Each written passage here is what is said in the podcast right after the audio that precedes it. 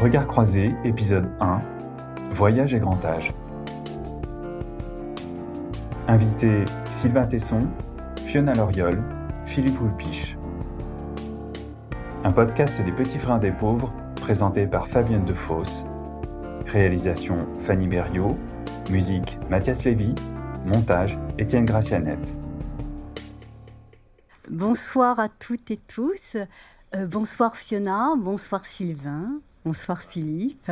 Merci d'être là à nos côtés pour donc parler voyage et grand âge. Alors, Fiona, je vais commencer par vous, Fiona Loriol. Vous avez écrit euh, 101 ans, Mémé par en vadrouille.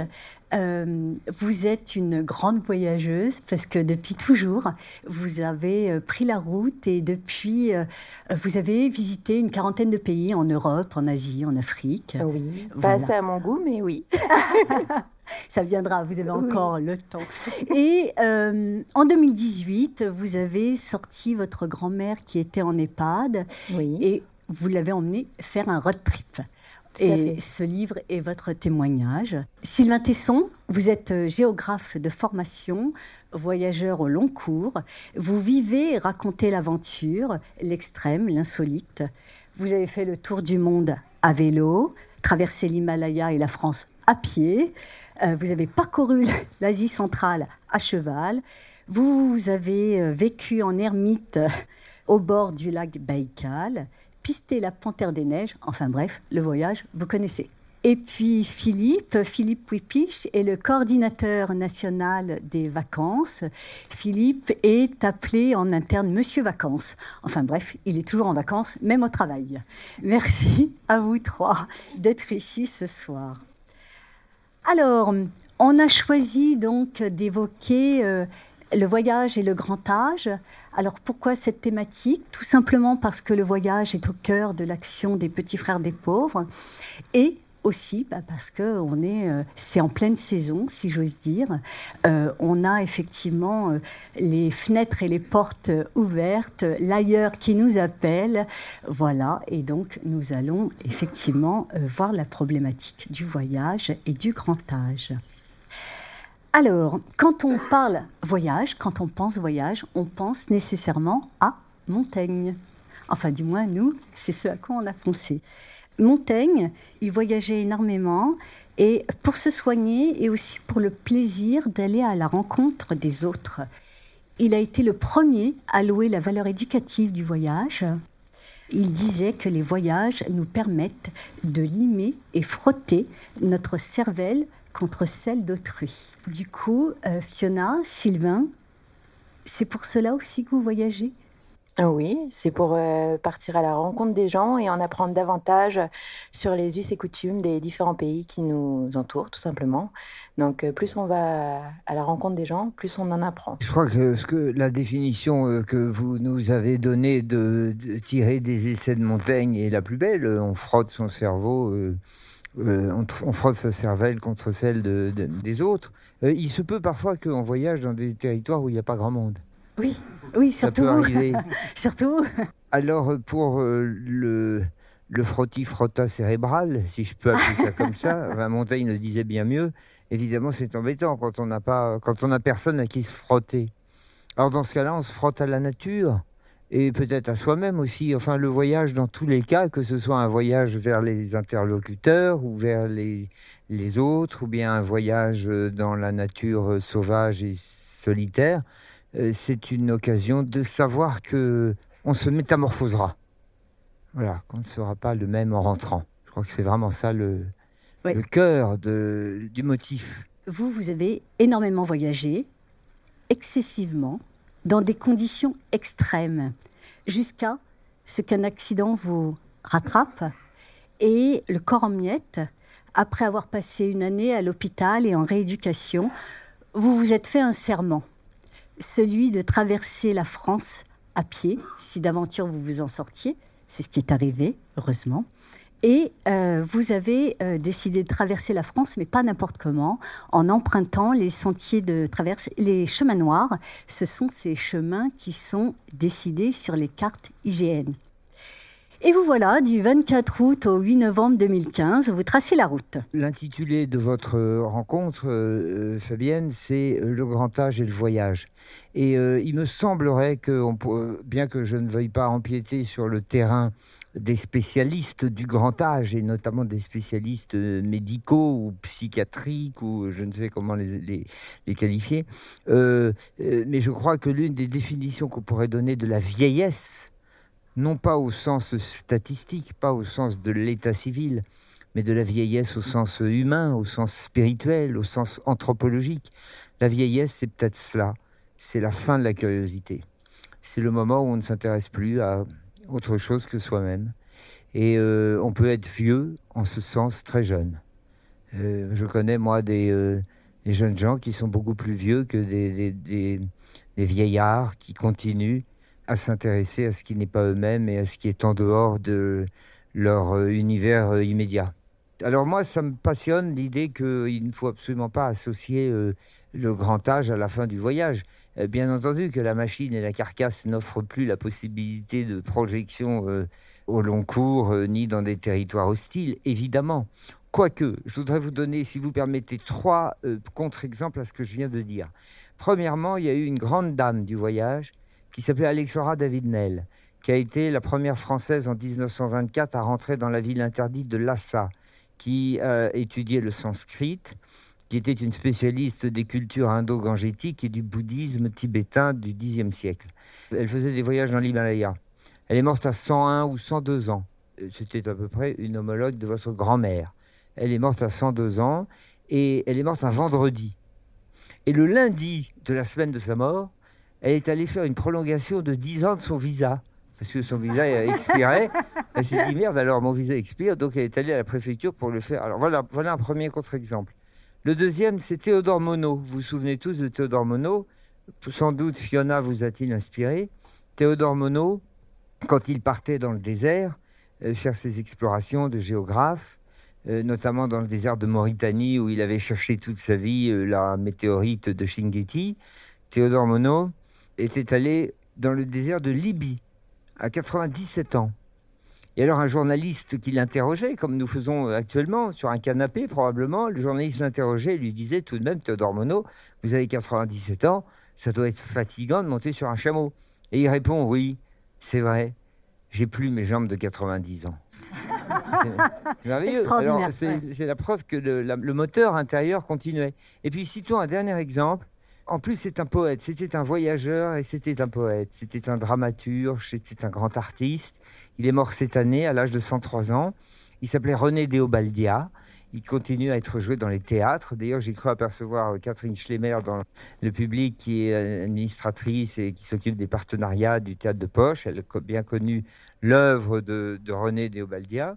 René Deobaldia, souvenez-vous, c'était ce poète très fantaisiste qui avait été consul au Panama, qui avait écrit des pièces extraordinaires, qui avait beaucoup voyagé. Et un jour, un de mes camarades euh, alpinistes, qui s'appelle Jean-Christophe Ruffin, qui est romancier, a fait une chute d'escalade. il s'est cassé le sacrum, ce qui est très embêtant parce qu'il n'y a, plus, a plus de position confortable, quoi, ni debout, ni assis, ni couché. Il était à l'hôpital et René de Obaldia, qui venait de fêter ses 100 ans, euh, est venu le voir à l'hôpital et euh, pour le visiter quoi. Et lui, il lui a tenu la main comme ça, il lui a dit je te donne toute ma force. Et là Ruffin a dit quand un centenaire arrive et vous dit je vous donne toute ma force, on est quand même très très inquiet pour soi-même. Mais ça prouve, ça prouve quand même qu'il ne faut et c'est pour ça que c'est merveilleux d'avoir intitulé votre conversation Le grand âge et le voyage, c'est qu'il faut évidemment jamais faire de corrélation entre son âge civil, son âge d'état civil et sa soif de curiosité et d'aventure. Il n'y a pas de rapport proportionnel entre le nombre des années et l'envie d'aller voir un peu plus loin. Euh, si le monde ressemble vraiment à ce que l'on croit. Merci. Du coup, la transition est toute trouvée. Merci, Sylvain. Du coup, pour parler euh, euh, Fiona, je voudrais effectivement que vous nous parliez du voyage que vous avez fait, enfin des voyages précisément, cinq, avec votre grand-mère. Euh, en fait, votre grand-mère, je le disais tout à l'heure, se trouvait en EHPAD. Donc vous décidez de la sortir de, l'établissement, de vous en occuper pleinement. Et alors, petite anecdote, vous voyez le médecin traitant, parce que votre grand-mère avait un traitement assez conséquent. Et ce médecin, avec beaucoup de diplomatie et de subtilité, c'est de l'ironie, hein. ceux qui liront le livre verront, vous dit ben écoutez, euh, je vous conseille une chose, c'est de préparer ses obsèques parce qu'il lui reste une semaine à vivre. Charmant. Tout à fait. Euh, et donc du coup, donc vous en occupez et au bout de six mois, vous tracez la route avec votre grand-mère. Oui, alors au départ, quand je m'en suis occupée, je ne savais pas du tout comment s'occuper d'une personne âgée. Donc j'ai appris entre guillemets sur le tas, façon de parler. Et, euh, pour moi, une personne âgée, justement, euh, j'avais une vision assez étriquée. Je pensais qu'il fallait l'installer confortablement dans un fauteuil, sous un plaid, et la laisser bien au chaud, sans la brusquer. Sauf qu'un jour, comme on m'avait dit une semaine, chaque jour je vérifiais, je m'en occupais avec tout mon amour. Et au bout de six mois, à lui enlever au fur et à mesure tous ses cachets, à la faire remarcher avec son déambulateur et à y aller petit à petit. Je suis rentrée dans sa chambre et je l'ai vu fixer un mur blanc. Et ça m'a fait froid dans le dos. Je me suis dit, mon Dieu, c'est ça la vieillesse Attendre, attendre bêtement la fin, ne plus avoir de perspective.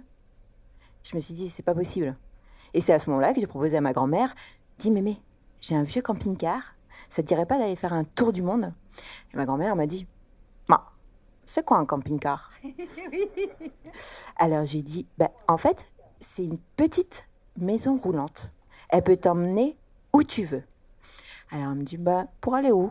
Je dis bah, T'as toujours voulu aller sur la côte d'Azur. Et en plus, tu pourras m'amener jusque dans ton village natal en Italie. Alors du coup, ma grand-mère me dit mm, D'accord, mais c'est toi qui conduis. Je dis Forcément, c'est moi qui conduis. J'adore. Tu n'as même Elle avait permis. ans. Hein. Et je lui dis, mais par contre, il va falloir que je demande l'autorisation à ma petite maman, ta fille. Elle m'a dit, mais je suis grande, je fais ce que je veux. Je lui dis, mais non, tu as 100 ans, il faut quand même que je demande à maman. Donc je suis allée voir mes parents, mon petit papa, ici, juste en face. Coucou. Donc mon petit papa m'a dit, ok, tu as toujours des idées un peu farfelues, on va te suivre si tu permets. Et ma petite maman m'a dit, c'est pas possible. Ton vieux camping-car, capucine avec un coin d'inette qu'il va falloir que tu changes en lit, la grand-mère qui est incontinente, le déambulateur il passera nulle part. Non mais, t'y as réfléchi au moins Et je dis bah oui maman, j'ai pas envie de laisser mémé devant un mur blanc, donc on va partir. Et on est partis, tous les quatre, eux dans leur fourgon, aménagé bien sûr, et moi en camping-car avec ma grand-mère. Et on a commencé le voyage. Alors le premier voyage c'était un test voir si j'arriverais à m'en occuper, de 40 jours qui devaient nous amener sur la côte d'Azur et en Italie. Sauf qu'un jour, enfin une nuit plutôt, elle voulait pas dormir. Souvent, elle voulait pas dormir. Et elle me faisait tourner en brique. Elle me faisait descendre, elle me disait J'ai pas sommeil. Il faut dormir, mémé. J'ai pas sommeil. Il faut dormir, mémé. Et elle arrêtait pas de se découvrir. Mais j'ai froid maintenant. Bah, faut rester couverte. Et donc, à 2 h du matin, je l'avais tellement bien couverte elle est tombée la tête la première et elle s'est éclatée le nez. 8 points de suture hein, quand même. Donc je vous passe les détails, etc. Mais heureusement, mes parents étaient là. On est rentré à la faute au bout des 40 jours. La faute sur mer. La faute sur mer, oui, en Vendée. Donc je l'ai installée dans sa chambre et je me suis dit, bon, avec son nez cassé, euh, sa tête de boxeur et tout, elle va plus vouloir voyager. Et le matin. l'inverse. Voilà. Le matin au réveil, elle me fait Ma, qu'est-ce que tu fais? Quand est-ce qu'on repart? Moi, je suis assez reposée là, hein, c'est bon Et donc, le voyage a débuté, on va dire, à ce moment-là. Et on est parti jusqu'à ses 103 ans, 3 mois et 3 semaines. Elle qui devait faire une semaine à 100 ans. C'est un témoignage euh, à la fois très touchant, il y a beaucoup d'humour et votre grand-mère euh, avait beaucoup d'humour, elle était elle avait un côté espiègle. C'est vraiment un témoignage qui est très touchant et qui est euh, qui donne envie en fait d'emmener en fait les personnes âgées en voyage parce que finalement c'est vrai que c'est important le voyage. Un Philippe, c'est important le voyage pour les personnes âgées. Pour tout le monde, oui, non, mais bien sûr. Non, mais là, c'est la thématique ce soir. Non, bien sûr que c'est important pour tout le monde. Oui, Merci pour ce témoignage. Juste, moi, j'apporte un, témoignage que j'ai entendu d'une personne accompagnée qui a 88 ans et qui disait Philippe, tant que je pourrai voyager, je me sentirai vivante. Voilà. Et je pense que ça résume bien ce que vous, vous exposez en fait. Bah, j'ai rencontré euh, deux personnes qui avaient 80 ans, qui venaient de faire 15 km à pied euh, sur une plage euh, hispanique. et qui me disait, nous, tant qu'on peut voyager ensemble, donc c'était un couple hein, en camping-car, on le fera et on espère voyager le plus longtemps possible tant que notre corps nous le permet. Parce que l'esprit le permet euh, tout le long. Et c'est après, c'est le corps qui. Mais moi, ma grand-mère a été en fauteuil roulant parce qu'avec son déambulateur, on a quand même fait le chemin de Saint-Jacques de Compostelle. Oui. Moi, en la poussant, bien sûr. et d'ailleurs, quand on est à Rancevaux et que je demande un crédential pour pouvoir le remplir au fur et à mesure euh, pour arriver jusqu'à Saint-Jacques de Compostelle, avec tous les tampons, la dame me dit Pour qui? Je lui dis bah, C'est pour ma grand-mère, euh, elle a 102 ans. Ah, 102 ans. Et elle va le faire. Euh, je dis bah le problème c'est qu'il n'y a pas la case. Il y a la case euh, à cheval, à vélo ou à pied. Et je dis ça sera en fauteuil roulant. Elle me dit bon bah on va cocher la case à vélo. Pourquoi pas? Pourquoi pas? Merci Fiona. Justement, en préparant ce débat, on s'est demandé à quoi euh, servent les voyages Et alors, il y a de multiples réponses, évidemment, mais on va vous proposer une vidéo de Laure Lange, qui est docteur en philosophie. Alors, juste un conseil, accrochez-vous, ça va un peu vite. Partons-nous en voyage? En ces périodes de séjour à la montagne, j'avais envie de vous parler de Montaigne. Vous savez qu'il était un grand voyageur? Il considérait le voyage comme la meilleure école pour former la vie. Et vous savez ce qu'il méprisait en voyage? La vanité de certains voyageurs prenant le large vers d'autres contrées, tout en prenant le large des autres qu'ils pourraient y rencontrer. À l'image des touristes qui voyagent dans des contrées climatisées, plus hôtelières qu'hospitalières, à l'abri des us et coutumes du pays visité.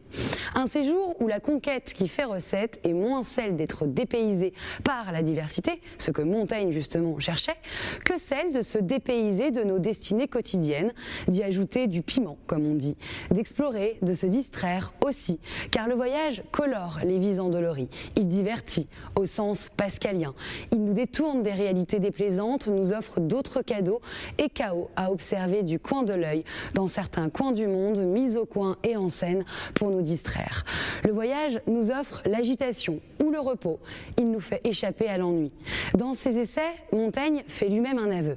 Je réponds ordinairement à ceux qui me demandent raison de mes voyage que je sais bien ce que je fuis et non pas ce que je cherche. Car partir en voyage présuppose aussi combien il est périlleux de parvenir à trouver un lieu où poser ses valises, sans justement se cacher de notre propre vacuité sous les traits de la vanité. Par l'ouverture qu'il procure, le voyage est un formidable élan vers la découverte de notre identité. Et parce qu'il implique l'idée d'un retour, il est une formidable impulsion pour en revenir à soi. Partir ailleurs donne envie de revenir d'ailleurs. On voyage autour du monde à la recherche de quelque chose et on rentre chez soi pour le trouver, écrivait Georges Moore. Car la rencontre avec l'étranger n'est pas étrangère à la rencontre de l'étranger en soi, à l'exploration de sensations nouvelles. Aussi, voyager Lisez, lisez aussi, c'est important. C'est un voyage. Partez vous reposer pour rentrer vous poser. Ainsi est mon éthique de conduite. Partir vers l'autre, c'est revenir vers soi. Partir, c'est revenir. Partir, c'est revenir. Et justement, votre mémé, à chaque fois que vous reveniez, elle n'avait qu'une envie, c'était effectivement de repartir. Ouais. Tout à fait. elle me disait chaque fois, par où Et je disais, bah, tu vas aller où? N'importe où, du moment qu'on y va tous les quatre. Superbe. Que vous inspirent les propos de l'horloge bah, L'idée que le, plus court chemin qui vous amène à vous-même vous conduit d'abord autour du monde, euh, oui, ça me semble être une des euh, caractéristiques principales de la valeur du voyage. Euh, c'est-à-dire au moment, à partir du moment où on décide qu'on essaye de se chercher, de se comprendre, de procéder à une espèce de définition de soi-même et d'essayer de comprendre la raison de son existence sur la Terre, euh, il faut évidemment se frotter à autre chose que soi-même, parce que si on, opère une exploration de soi-même en restant cantonné à soi-même, euh, il y a une stérilité profonde de la démarche. Ça, c'est la première chose. il me semble qu'elle a soulevé là un point euh, important. Après, il y a quand même quelque chose qui, je crois, est important à dire dans le cadre d'une conversation autour du grand âge et du voyage. Il peut y avoir des voyages imaginaires. Il ne faut pas croire non plus que euh, parce que euh, nous aimons voyager, euh, je ne veux pas parler à la place de Fiona, mais je crois comprendre que chez elle, il y a une espèce de goût absolu, comme comme moi pour le, le, départ, l'aventure, les kilomètres qu'on fait sur la route, cette espèce de bonheur d'être en mouvement. Bien sûr que c'est merveilleux, mais c'est pas la seule réponse, je crois. Il n'y a pas que le mouvement. Il peut y avoir un voyage dans l'arrêt. C'est le voyage artistique, c'est le voyage spirituel, c'est le voyage intérieur, c'est le voyage littéraire. C'est pour ça que euh, Madame Lange disait lisez. Et euh, je ne crois pas qu'il faille faire de théorie générale et opposer l'arrêt au mouvement. Je crois plutôt, moi, à l'idée d'une oscillation entre les deux, une très légère oscillation entre l'arrêt et le mouvement. C'est Joseph Kessel qui, euh, dans un, roman qui s'appelle Les Dames de Californie, euh, où, il décrit son grand voyage de, l'Europe jusqu'à Vladivostok à travers l'Amérique en chemin de fer, et il a fait, comme d'habitude, à chaque fois qu'il faisait un voyage, Kessel, il faisait un récit, euh, un reportage et puis un roman. Et dans son roman tiré de ce voyage, Les Dames de Californie, il dit cette phrase Je n'ai jamais réussi au cours de ma vie à résoudre l'équation du tiraillement entre l'arrêt et le mouvement. Et je crois que cette dialectique, elle est importante, cette tension, elle est importante. Il y a le mouvement qu'on aime à faire avec nos jambes, avec notre camping-car, avec nos chevals, avec notre bicyclette, avec notre fauteuil roulant. Il y a le mouvement, mais il y a aussi parfois euh, un véritable voyage qu'on peut accomplir, ne serait-ce que par les grâces de l'imagination, au théâtre, au cinéma ou euh, dans un livre. Tout ce que je dis là est très banal, mais souvent on a tendance à opposer un peu les deux en disant euh, la solution est dans les jambes, mais pas forcément. parce que ce genre d'idées, de, ce genre de phrases, elles se heurtent toujours aux proclamations euh, un peu rapides quoi, et un peu tranchées. Et je crois que parfois, euh, on peut voyager très très loin en s'arrêtant. Alors, moi, je ne vais pas vous accabler avec mes petites anecdotes personnelles, mais euh, moi, j'ai fait un voyage de l'arrêt un jour consenti. Hein. J'étais, me suis installé dans une cabane en Sibérie. On ne peut pas vraiment dire que j'étais très mobile. Pendant six mois, j'ai pas fait beaucoup de kilomètres. Je me contentais de m'occuper d'un tout petit domaine qui mesurait 3 mètres sur 3, qui était presque grand comme une cabine de bain euh, des plages du Nord, euh, sauf que c'était euh, au bord du lac Baïkal en Sibérie. J'ai passé six mois là et j'ai fait une expérience du voyage, mais immobile. Voilà, je voulais insister là-dessus pour pas donner l'impression qu'il n'y avait de salut que dans le mouvement. Merci. Quelque chose aussi qu'a dit leur langue et que j'aime beaucoup en fait. Elle dit dans le voyage, on sait ce que l'on fuit et non pas ce que l'on cherche. Donc, quand vous avez emmené votre grand-mère, Fiona, sur les routes, qu'est-ce que vous cherchiez à fuir? La monotonie, tout simplement. En fait, à, lui montrer autre chose que ce mur blanc. Et elle en a vu d'autres choses. Je l'ai amenée à son premier concert à Tudela à ses 102 ans, dans le désert des Bardenas. Sur notre chemin, à un moment donné, euh, je venais de la laver euh, et je voulais lui faire sécher ses cheveux euh, sur la plage. On était sur la plage en Espagne. Et donc, euh, je la mets dans son fauteuil roulant. Et ma grand-mère avait toujours tendance à me dire Ah, mais j'y vois pas très bien. J'y vois pas très bien. Et là, donc, je l'installe tranquille. Euh, et puis, elle me fait Ma, celui-là, il a pas de vergogne. Je le regarde. C'était un homme tout nu. bah là, elle a bien vu. Moi, je peux vous le dire. Et donc, c'était. En fait, je, je, fuyais ce mur blanc qui m'horrifiait pour lui montrer euh, tout le reste. Alors tout à fait, hein, euh, on peut très bien voyager aussi dans des livres. Il y a eu une polémique avec ma grand-mère qui n'était pas de votre avis et qui disait qu'un livre c'était bon juste pour se chauffer. C'était de l'argent dépensé pour rien. Parce que ma grand-mère étant née en 1917 dans un petit village dans le nord de l'Italie et très pauvre, elle, tout ce qu'elle voyait quand je donnais à manger au canard euh, le vieux pain, elle disait Mais pourquoi tu lui donnes à manger? On peut le garder et puis on mettra dans la soupe. Donc un sou, c'était un sou. Et un jour, euh, on s'est pris un peu la tête avec ma grand-mère parce que euh, elle critiquait ma maman d'acheter des livres, puisque ma maman adore lire. Et euh, je dis à mémé, mais tu te rends pas compte Si j'écris un jour ce qu'on est en train de vivre, les gens vont le lire. Ils n'ont pas besoin de voyager. Rien qu'en lisant, ils vont voyager. Et ça va apporter peut-être beaucoup. Elle m'a dit, ma, ce livre, ça parle de qui? Je dis, bah de toi, mémé. Ah, mais ça, il faut l'écrire alors. Ça, c'est intéressant. du coup, j'ai fait la promesse. C'est pour ça que j'ai écrit le livre. Vous, Sylvain Tesson, j'ai relevé une des dernières phrases de Sur les chemins noirs. Vous écrivez euh, On rentre chez soi débarrassé de l'insecte qui vous mordait le cœur, lavé de toute peine, remis debout. C'est donc ça le voyage? C'est pour fuir effectivement, enfin, se débarrasser de l'insecte qui nous ronge de l'intérieur? Oui, alors pour euh, en partie, oui, remettre un tout petit peu dans, oui, le, après le... dans le cadre, euh, les trois phrases que vous avez lues, j'avais eu un accident et j'avais traversé la France à pied pour essayer de me relever en considérant euh, que la marche était, une fois remis médicalement, était le meilleur moyen de me sortir des, des de, l'affaiblissement profond quoi, qui m'avait atteint. Quoi à la suite de cet accident, j'avais eu 26 fractures, j'étais quand même très amoindri. Et la marche m'a euh, remis d'aplomb. Euh, vous voyez, ça contredit ce que je vous disais tout à l'heure. Le mouvement, mais d'ailleurs, je, ne faisais pas une théorie, je dis simplement qu'il ne faut pas opposer les, les deux modalités du voyage, le voyage intérieur et le voyage physique. Ça, c'était un voyage physique, euh, une rééducation, mais c'était plus qu'une rééducation anatomique et physique, c'était une reconstitution quasiment spirituelle, quoi j'ai demandé à la marche et à la disparition dans la nature de me rendre euh, les forces qui m'avaient quitté à la suite de cet accident. Donc oui, pour répondre précisément à vos questions, oui, je crois profondément que le voyage employons le mot, une vertu euh, thérapeutique, quoi. C'est-à-dire que le fait tout à coup d'échapper à l'ennui, d'échapper à la monotonie, à la tristesse, de fuir, pourquoi pas, euh, permet de oui, d'aller mieux, de se fortifier, de se reconstituer.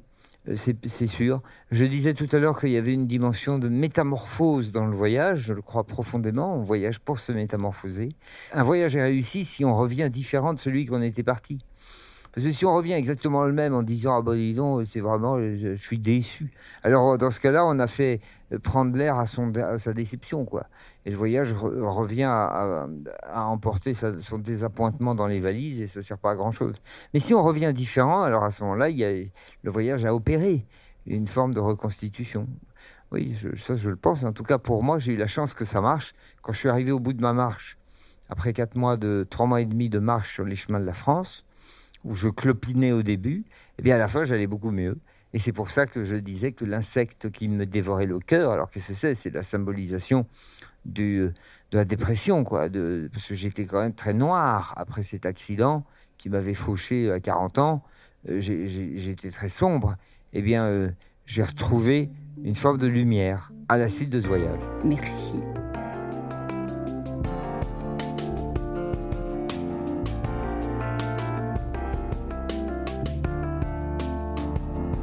Philippe, toi qui es en charge justement de l'organisation des vacances, des voyages auprès euh, du grand âge, tu peux nous parler en fait de ton expérience, de ton vécu, ce que vivent effectivement les personnes qui partent? D'abord, quels sont les freins au départ, parce qu'il y en a, et puis euh, ce que ça justement ce que ça leur apporte? Alors les vacances et les voyages déjà c'est pour toutes ces personnes c'est rompre un quotidien et euh, je pense que c'est valable pour euh, chacun d'entre nous, c'est rompre ce quotidien, euh, sortir de l'arrêt pour aller dans, dans, le mouvement.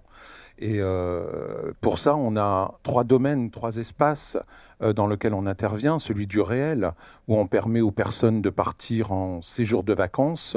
Bien sûr, ça ne part pas comme ça. Quand on est à l'arrêt, on ne se met pas. Et surtout quand c'est depuis très longtemps. Hein, euh, comme tu disais, Fiona, il a fallu quand même le temps euh, pour pouvoir aller partir et puis décider ta grand-mère. nous, c'est pareil. Il y, a, un temps, il y a un parcours pour pouvoir redécouvrir l'intérieur. on découvre l'extérieur, le bas de chez soi, une, une une petite sortie à la journée, et puis après on passe le cap de dormir une fois à l'extérieur, et puis après on, va un peu plus loin. Mais euh, ça se fait pas comme ça du jour au lendemain, on, ne se décide pas, il y a, quand même des freins. Et puis, euh, bien sûr, donc dans le domaine du réel, il y a des freins euh, qui sont réels pour les personnes et qu'on accompagne, c'est les freins financiers. Ça, c'est sûr. Quand le minimum vieillesse est en dessous du seuil de pauvreté, ben, peut-être on peut s'interroger que ça devient un peu plus difficile pour voyager. Il y a la perte d'autonomie, les freins liés à la perte d'autonomie, qui fait que euh, ben, quand on a, des, on a besoin dans sa de ce quotidien d'aide et de soins, ben, il faut que sur le lieu de vacances, on puisse retrouver cette aide dont on a besoin et ces soins dont on a besoin. Voilà, donc ça, c'est les, deuxièmes, les, les, deux premiers. Et puis, on a un autre qui est euh, psychosociologique, je dirais, c'est le fait d'être seul partir seul. Tout le monde n'est pas aventurier. Tout le monde n'a pas cette nature aventurière à pouvoir euh, partir comme ça euh, du jour au lendemain sans savoir où. Il y a une préparation et puis euh, les personnes, ben, elles ont besoin souvent d'un soutien pour pouvoir partir et on apporte ce soutien-là. Merci Philippe. Justement pour rebondir, Fiona, vous dans votre livre, vous abordez la question financière et vous indiquez effectivement que vous aviez 1000 euros par mois, dont 550 pour la casa roulante, comme elle appelait votre, votre grand-mère. Il y avait 350 euros consacrés à votre grand-mère et 100 euh, euros, effectivement, euh, pour vous. Justement, enfin, la question économique, enfin, qu'auriez-vous envie de dire, effectivement, aux personnes pour lesquelles c'est un frein? Est-ce qu'on a vraiment besoin de beaucoup d'argent pour euh, voyager? Justement, c'était pour montrer, parce que la plupart du temps, j'entends toujours Ah, mais toi, tu voyages, c'est parce que tu as de l'argent le voyage, c'est pas parce que j'ai de l'argent. C'est parce que je dépense presque rien, parce que aller visiter une grotte, voir des paysages, se contenter de ce qu'on a, euh, ça suffit pour les voyages. Et on discute avec des gens, on n'a pas besoin de payer pour discuter avec les gens, on partage énormément et tout ça ne coûte pas cher. Alors effectivement, en camping-car, l'essence, surtout aujourd'hui, ça fait beaucoup d'argent. Ma grand-mère, il y avait euh, ses couches, etc., qui prenaient une bonne partie. Et comme j'explique, pour ma part, je n'avais pas besoin de grand-chose. C'était juste euh, être sûr que ma grand-mère ait un repas chaud, enfin deux repas chauds tous les jours. Après les voyages, euh, alors justement, si on est âgé et qu'on a besoin de médicaments, de choses comme ça, forcément, ça va coûter un peu plus cher si on est accompagné, euh, si on a une petite fille, si on a sa fille, son fils, qui peuvent nous accompagner, nous amener en voyage. Après, ça dépend des voyages. Si on va aller dans un hôtel 4 étoiles, euh, luxe, euh, c'est plus le même prix. C'est pas le même budget, voilà. on, est bien d'accord. Mais on peut voyager pour pas grand-chose. Et la question de l'autonomie, de la perte d'autonomie, parce que quand on a préparé justement cette rencontre, Philippe m'a dit ah, mais j'aimerais bien savoir comment elle a fait Fiona pour s'occuper de sa grand-mère toute seule. Alors, ça n'a pas été facile parce qu'en fait, euh, quand je l'ai récupérée donc de région parisienne, en Vendée, j'avais demandé euh, des aides pour m'expliquer les premiers gestes à avoir. Et on m'avait expliqué Ah, mais tant que votre grand-mère n'est pas descendue, on ne met rien en place parce que, sous-entendu, on ne sait pas ce qui peut se passer dans le voyage. Les 500 km peuvent lui être fatales, donc on va pas commencer avec la paperasse. Mais dès que vous arrivez, il n'y a pas de souci, vous passez un petit coup de fil et, nous, on vient. J'ai dit OK. Donc j'ai descendu la grand-mère, euh, qui était d'une humeur massacrante. Je l'ai installée dans sa chambre, euh, toute cosy, j'avais tout fait, tout mimi, même pas un merci. Et euh, je pars téléphoner pour avoir une dame qui vienne me montrer les gestes à, à avoir, puisque ma grand-mère était incontinente. Savoir comment ça se changeait une couche. J'ai même pas eu d'enfant. Donc je ne savais vraiment pas comment ça se changeait. Et donc euh, là, je m'entends dire au téléphone, euh, oui, oui, bah, on va s'en occuper, euh, on lance un plan d'urgence, dans trois semaines, vous aurez quelqu'un. Et j'ai dit, mais moi, c'est ce soir qu'il va falloir que je la change. Donc, ah mais non, mais fallait y penser avant d'aller la chercher. Bah oui, j'y avais pensé, mais... Et donc le soir, j'ai dit à Mémé, on va s'amuser toutes les deux, et on va voir ce que ça va donner. Et donc, je l'ai installé avec son déambulateur. J'ai regardé, il y avait des scratchs. Je me suis dit, ça doit se scratcher. Et après, il a fallu lui mettre la nouvelle. Alors, j'avais tout installé, etc., tout nettoyé. Et la nouvelle, euh, comme j'ai récupéré ma grand-mère qui avait perdu quand même 15 kilos, j'avais acheté des protections adultes trop grandes. Donc, quand j'ai mis la couche et que j'ai mis les scratchs, j'ai vu que c'était un peu trop large. J'avais que du scotch. Hop, on a tout scotché ça m'a pas tenu la soirée. Le lendemain, après, je suis allée chercher d'autres couches, etc. Et donc, j'ai appris, comme je disais, sur le tas, au fur et à mesure, avec ma grand-mère qui, euh, malgré qu'il ne voulait pas m'aider parce qu'elle me marchait sur les mains quand j'étais en train de la changer, etc., ben, on a réussi quand même euh, à se retrouver. Et sur la route, justement, quand vous étiez dans le camping-car, que vous bourlinguiez à travers euh, l'Espagne, la France, etc., le Portugal, comment est-ce que vous faisiez, justement parce que vous êtes confronté à la question, en fait, de la, de, de, la praticité, en fait, des chemins, etc. Donc, vous pouvez euh, nous raconter aussi Alors, comment... c'est justement quand on est confronté à ce genre de problème qu'on s'aperçoit que les trottoirs sont jamais adaptés, les routes sont toujours en montée. Alors ça, pour pousser ma grand-mère, ah, je sais pas, mais en Espagne, même sur la côte, hein, il y a toujours des montées, des descentes. Et avec un fauteuil roulant, c'est là qu'on s'en aperçoit. Et c'est vrai que avec la grand-mère, heureusement, j'avais mon petit papa qui m'aidait, assez costaud, et euh, ma petite maman aussi qui euh, pouvait pousser ma grand-mère. Mais euh, ils avaient le fourgon pour pouvoir y mettre le fauteuil parce que j'avais pris un grand fauteuil pour qu'elle soit confortable et non qu'il ne se pliait pas. Et euh, sinon, dans le camping-car, ben, on fait comme on peut. Hein. J'avais installé une petite piscine pour pouvoir la laver. Avec sa chaise, elle s'asseyait dessus et de l'eau sur la tête, la lavais et tout. Donc, euh, quand on a envie, on arrive toujours à ses fins. Enfin, c'est ce que je pense. Tu vois, voilà, tu as la réponse à la douche. Il y a de la place chez nous pour être bénévole. Je pense que tu as toutes les qualités et je pense qu'il y en a pas mal qui vont te faire des propositions en sortant. Et alors justement, le troisième frein qu'évoquait euh, Philippe, c'est le frein psychologique. Euh, Sylvain Fiona, qu'auriez-vous envie de dire aux personnes qui ont envie de voyager et qui n'arrivent pas à dépasser leur frein psychologique? Je convoquerai encore la figure d'Alexandra David-Nel. Il y avait une phrase superbe dans le début de son journal euh, d'une Parisienne à Lassa, où elle dit ⁇ Une fois en chemin, tout se simplifie. Je pense que la question du frein psychologique, de l'anxiété, appelons ça comme ça, de l'angoisse, il se résorbe beaucoup au premier kilomètre. J'aimerais bien que Fiona d'ailleurs nous raconte ce qu'a été le premier jour, parce qu'il y a cette espèce d'amoncellement de cauchemars, d'angoisse, d'incertitude, et on s'aperçoit qu'en fait, euh, une fois que le premier pas est fait, ce qui est le plus difficile, finalement, les choses s'aplanissent. C'est le mot de Alexandra David-Nel qui est merveilleux. Quoi. Une fois en chemin, tout se simplifie. Je crois que c'est ça qu'il faut travailler. C'est euh, la mise en mouvement. le, vraiment le, premier pas, le premier tour de roue, le premier kilomètre. Et après, euh, c'est ça le gros du voyage. Une fois qu'on a réussi à partir, le col est passé. Quoi. Mais quelle difficulté pour initier le mouvement. Euh, moi, pour moi, c'est ça le barrage psychologique. Après, bien entendu, il y a des péripéties, il y a des aventures, il y a l'imprévu, il peut y avoir toutes sortes de panoplies de, de l'angoisse et des contretemps, mais euh, ils n'ont rien de commun avec cette nécessité de venir à bout des premières euh, portes. Quoi. Il faut pousser la porte. Et après, alors là, le voyage est quasiment enclenché. Oui, il faut pas avoir peur de se lancer, en fait, tout simplement. Moi, ma grand-mère a l'avantage, c'est que comme j'étais là, je lui ai donné la main et je l'ai amenée avec moi, je l'ai accompagnée. Donc, elle n'a pas eu besoin de se lancer. D'ailleurs, ma grand-mère, au départ, hein, c'était pas une grande voyageuse. Elle n'a jamais voyagé. Elle était italienne. Elle a émigré en France, en région parisienne, à Montreuil, sous bois à l'époque. Maintenant, il n'y a plus de bois. Et après, elle est restée là. Elle a plus voyagé. Et c'est quand je l'ai récupérée à ses 100 ans et que je l'ai emmenée et le premier jour, d'ailleurs, on est parti vers euh, Lourdes. Donc on est parti de la faute pour aller à Lourdes. Au bout d'une heure. On est bientôt arrivé? C'était ça, au départ. Parce qu'elle était impatiente d'arriver et elle voulait absolument aller vite, vite. Mais elle m'a appris, justement, à ralentir la cadence. Parce que moi, quand je voyageais à l'époque, des fois, ça m'arrivait de conduire 35 heures sans m'arrêter pour aller directement jusqu'à Agadir, euh, de la faute à Agadir.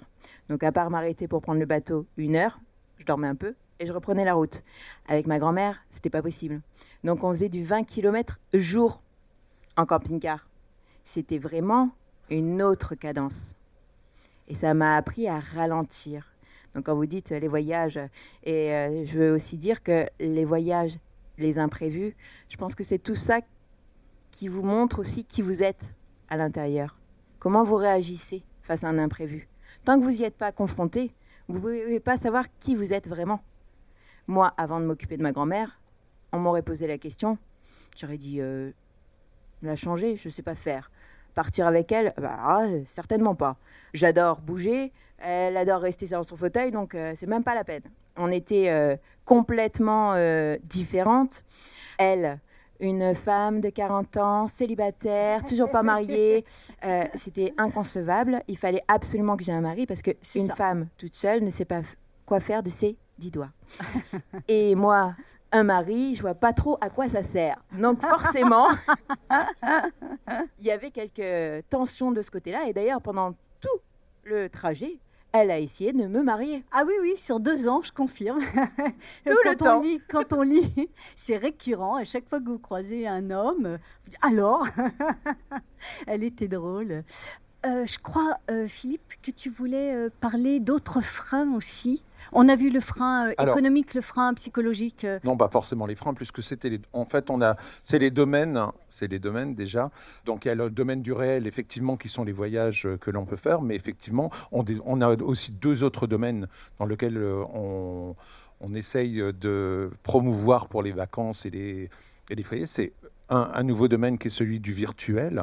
Alors là, le, on, L'idée euh, derrière, c'est de lever ce, frein psychologique. On a filmé récemment, donc euh, dans région Occitanie, un séjour de vacances euh, qui avait eu lieu à Sète. Et, et l'idée, c'est qu'à partir de ce, voyage filmé en 3D, de pouvoir le passer à des personnes qui, qui, ne sont jamais parties ou qui ont peur de partir pour voir un petit peu. Donc là, c'est un petit peu une expérience qu'on va, qu'on va mener.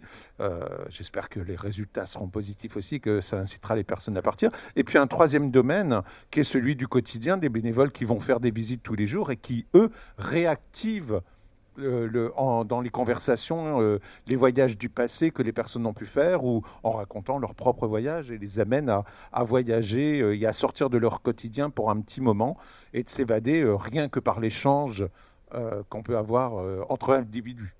Et Philippe, je crois que tu voulais aussi aborder euh, les Alors, les freins au soutien, parce qu'en fait, les, petits, les petits frères et, les bénévoles sont des activateurs de vacances, sont, sont des facilitateurs, mais effectivement, il y a des freins que moi j'ai pu repérer et qui, euh, euh, qui empêchent effectivement ce soutien qu'on peut apporter à l'autre.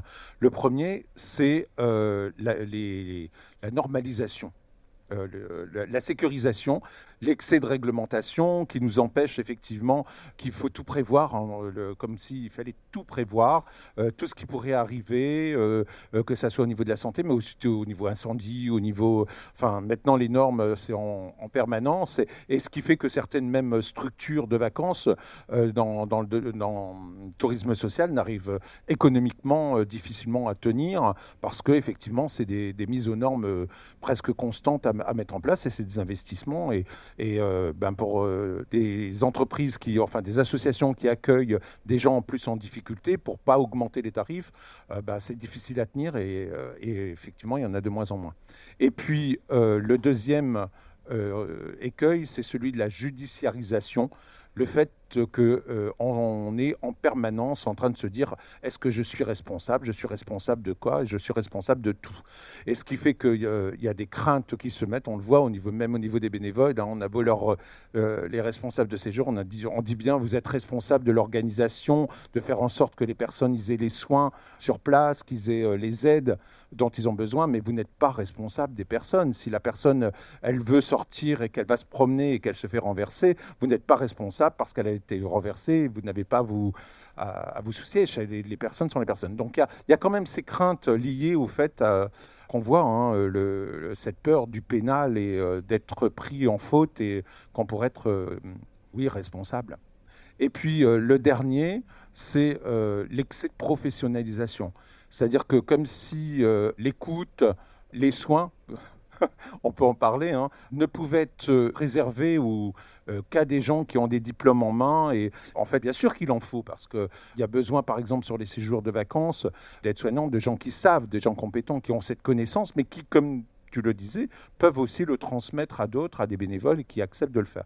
Donc cet excès professionnalisation, comme si euh, euh, il n'y avait que les psys qui pouvaient écouter les autres, euh, comme s'il n'y avait que les aides-soignantes ou, ou, les infirmières qui étaient capables de, de mener une petite toilette ou d'aider la personne dans ses gestes du quotidien, alors que tu viens de le montrer, tu le prouves, comme quoi la spontanéité peut aussi avoir lieu. et peut encore se faire. Merci Philippe. Justement, Sylvain, Fiona, qu'est-ce que ça vous inspire, vous? Enfin, vous qui dormez, euh, notamment vous, Sylvain, euh, au pied des arbres, euh, dans la forêt, etc. Vous, au bord de route, qu'est-ce que, justement, ces, ces excès de, enfin, qu'on peut rencontrer vous inspirent, justement? Qu'auriez-vous envie de dire à nos professionnels et à nos bénévoles qui ont peur? Moi, je crois que c'est un sujet crucial qui déborde du champ du voyage.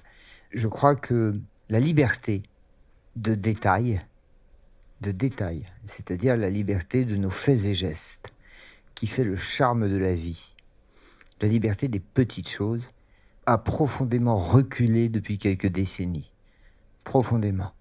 Nous avons une liberté d'expression, nous avons des libertés métaphysiques, nous pouvons penser à des tas de choses, mais nous avons nos générations en Europe occidentale, dans les démocraties euh, libérales et marchandes, ont vu leur liberté de détail profondément reculer.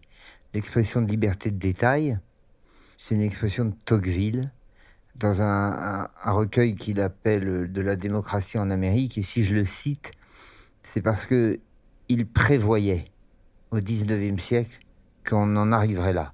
C'est-à-dire qu'une puissance autoritaire, une puissance administrative, est forcé à un moment de réguler les faits et gestes d'une population qui devient de plus en plus prospère et de plus en plus nombreux et de plus en plus urbaine. C'était une sorte de mouvement qu'il avait vu, qu'il avait prédit. Or là, ça a atteint un degré démentiel. Euh, c'est-à-dire qu'il est quand même vrai que la codification, la bureaucratie, maintenant, enfin bientôt, il y aura une caméra de la préfecture de police dans nos chambres à coucher. quoi. C'est la prochaine étape, si vous voulez. C'est affreux. Je crois que c'est un des grands un des grands phénomènes de la société qui peut nous rendre tristes, ce recul des libertés de détail. Et je crois que le voyage, et c'est ce qu'évoquait Philippe, est encore une patrie de la liberté.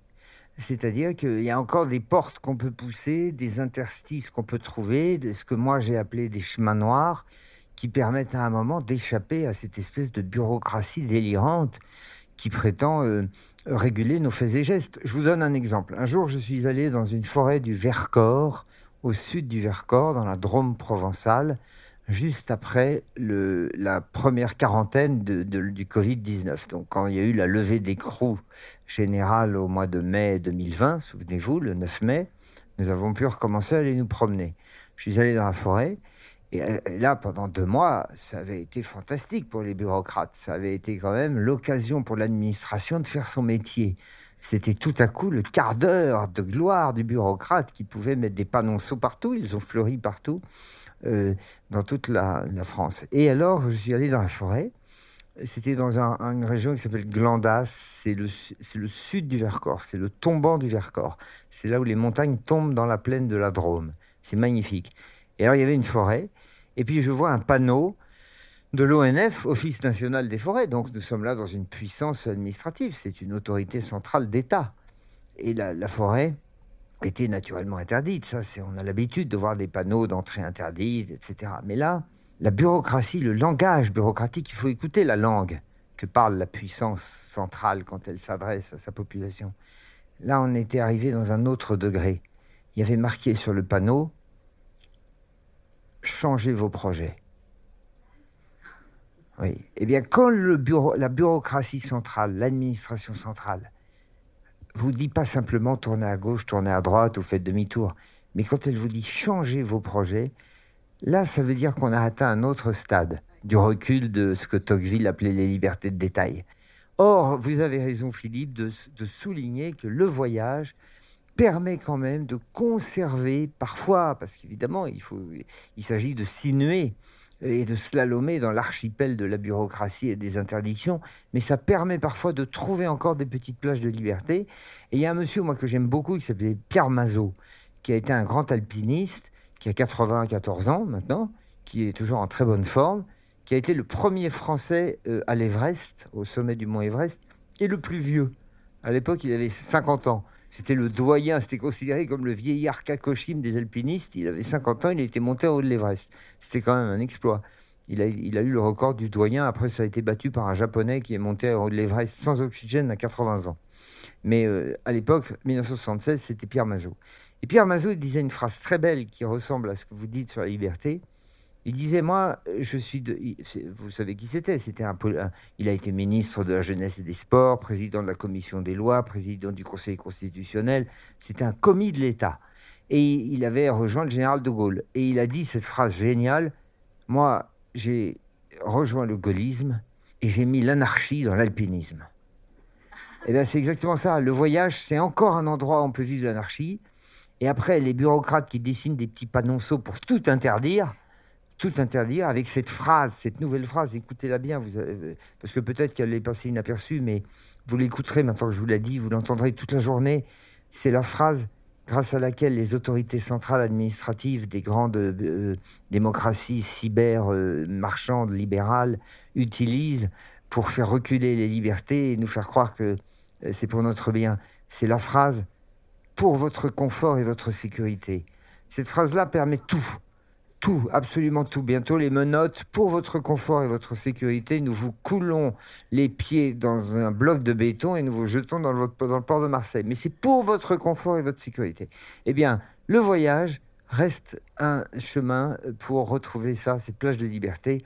Voilà, on peut mettre de la sagesse dans la bureaucratie, mais si on veut mettre l'anarchie, il faut partir dans son camping-car. C'est ça que je veux dire. Eh bien, partons en camping-car. Il va falloir euh, malheureusement euh, conclure un petit peu. Encore deux petites questions. Vos prochains projets de voyage? Je pars le 5 juillet de la Corogne espagnole euh, en bateau jusqu'à l'Islande, le long de la côte atlantique, des, toutes les mers celtiques. Je vais rejoindre avec un voilier les promontoires où on parle encore des langues celtiques. Du sud au nord, Galice, Asturie, Bretagne, Cornouailles, Pays de Galles, île de Man, Irlande, Écosse, Shetlands, île d'Aran, euh, Orcade et Féroé. Euh, jusqu'à l'Islande, je vais mettre trois mois parce que je vais faire une, une réflexion, c'est un bien gros mot, mais je veux méditer sur le thème de l'imaginaire, mais de l'imaginaire en mouvement et de l'imaginaire incarné dans le paysage, de l'imaginaire et du merveilleux médiéval, arthurien, celtique, enfin le, les merveilles, quoi. Euh, voilà, voilà mon prochain voyage. Et vous, Fiona? Ah, Ça sera pas aussi loin. En fait, euh, normalement, je devais aller euh, jusqu'en Roumanie avec ma grand-mère. C'était notre cinquième voyage qu'on devait faire, sauf qu'elle est partie entre-temps. Et je lui avais fait des promesses, donc je les ai tenues d'écrire l'histoire, de partir dans son village natal où j'ai retrouvé trois de ses anciennes copines de 100 ans, 95 ans et 98 ans. Ouais. Elles ont travaillé avec elle dans les rizières, etc et euh, d'aller faire tous les pays en IE, comme l'Italie, jusqu'à la Roumanie. Sauf que entre temps, euh, j'ai réfléchi et euh, je veux essayer de faire quelque chose de personnel pour un peu tout le monde. Et donc, je vais vous faire l'annonce. À partir de maintenant, et ce pendant un an, je pars en croisade offrir plus de 2000 heures pour me battre contre la mort sociale qui touche plus d'un demi-million de personnes âgées. Un demi-million. C'est un chiffre qui, à lui seul, devrait motiver chacun de nous pour trouver des solutions. Imaginez que si tout le monde offre une heure par an, donc 60 millions d'heures pour combattre cette mort sociale, ça fera bouger les lignes. Et une heure dans une année, je ne trouve pas que ce soit utopiste.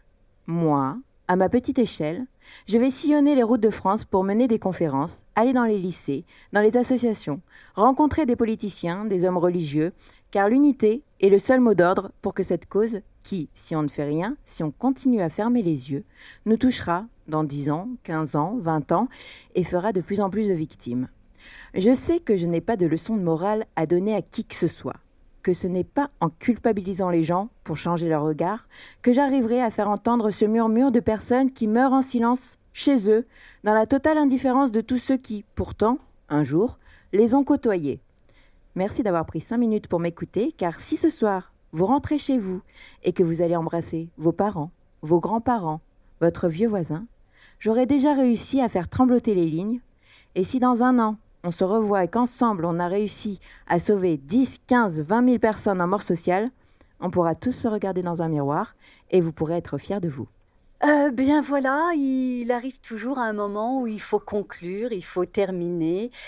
Et euh, pour euh, conclure ce premier euh, regard croisé, Eh bien, j'avais envie de finir avec une citation de l'abbé Pierre.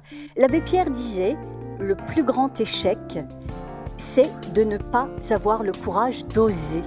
Alors, osez, osez partir en voyage. Merci à tous. Alors, Fiona a ramené effectivement son livre 101 ans, mais mes parents vadrouille. Je vous le conseille fortement, évidemment. Nous avons des livres de Sylvain Tesson, Dans les forêts de Sibérie, enfin La Panthère des Neiges, son dernier ouvrage Noir aussi. Merci à vous infiniment.